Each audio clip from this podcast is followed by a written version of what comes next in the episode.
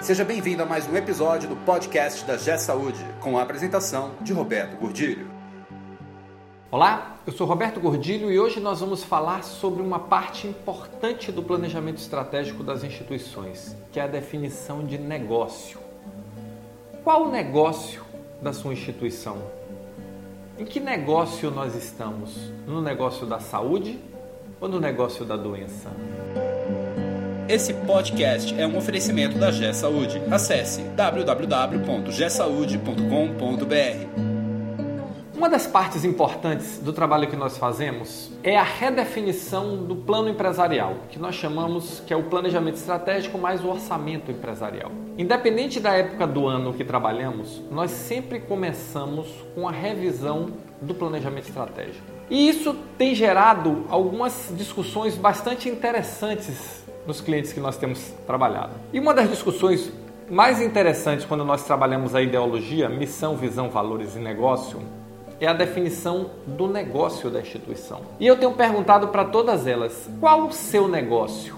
Em que negócio nós estamos? E parece, parece uma definição simples, mas o negócio do hospital tradicionalmente foi tratamento e cura. Tratamento e cura é um negócio clássico de doença. E eu tenho questionado muito porque quando nós definimos a instituição dentro do negócio saúde, as possibilidades se abrem muito fortemente. Quando nós olhamos o negócio, nosso negócio hospital, como um negócio tratamento e cura, ele é apenas para pacientes que estão doentes, que estão com alguma morbidade, querendo algum tratamento, precisando de algum tratamento. Quando nós pensamos a nossa instituição dentro do negócio saúde, nós podemos pensar de uma forma muito mais ampla como ofertar saúde e nos posicionar, inclusive, melhor perante todas essas mudanças tecnológicas da sociedade, do envelhecimento da população que estão ocorrendo no país hoje e nos abre um leque de possibilidades muito maior.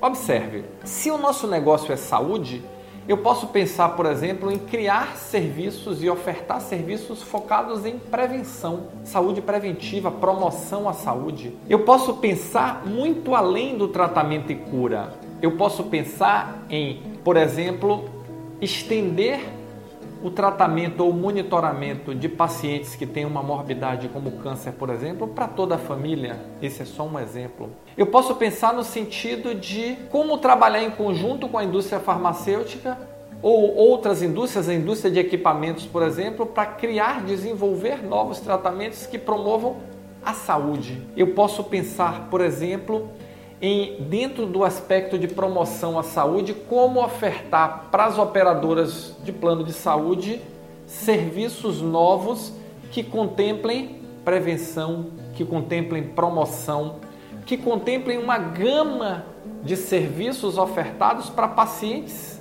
ou clientes que não necessariamente são portadores de doença alguma nesse momento. Quando nós olhamos o gráfico pelo IBGE de envelhecimento da população, nós vemos que até 2050 o Brasil será um país majoritariamente de velhos, de pessoas com mais de 40 anos, de 50 anos, com uma população idosa de 60, 70 anos gigantesca. E aí eu fico imaginando, será que eu preciso esperar que essas pessoas adoeçam para que eu possa gerar serviços para elas? Como é que vai ficar quando eu tiver que monetizar com performance? Será que não vão surgir novas formas de tratamento e de negociação com a operadora onde eu receba per capita para cuidar de uma determinada população e aí o meu interesse deixa de ser que essa população fique doente e passa a ser que essa população fique sadia? Será que nós não podemos pensar em tratamentos para doenças crônicas ou melhor, em acompanhamento de doenças crônicas para que elas não agudizem,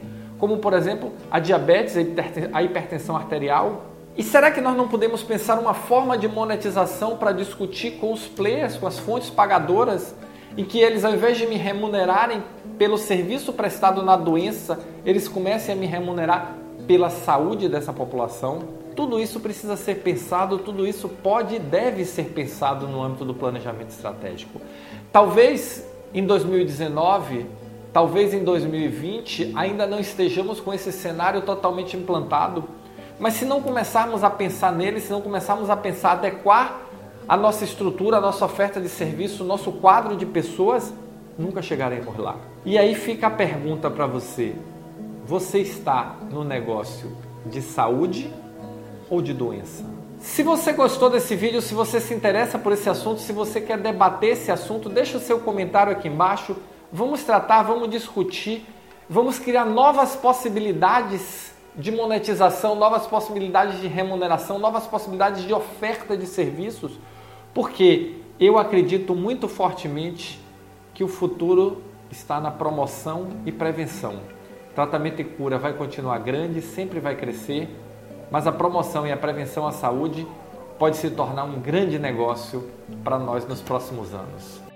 Você ouviu mais um episódio do podcast da G Saúde com a apresentação de Roberto Godilho. Conheça também o portal da G Saúde. Acesse www.gsaude.com.br.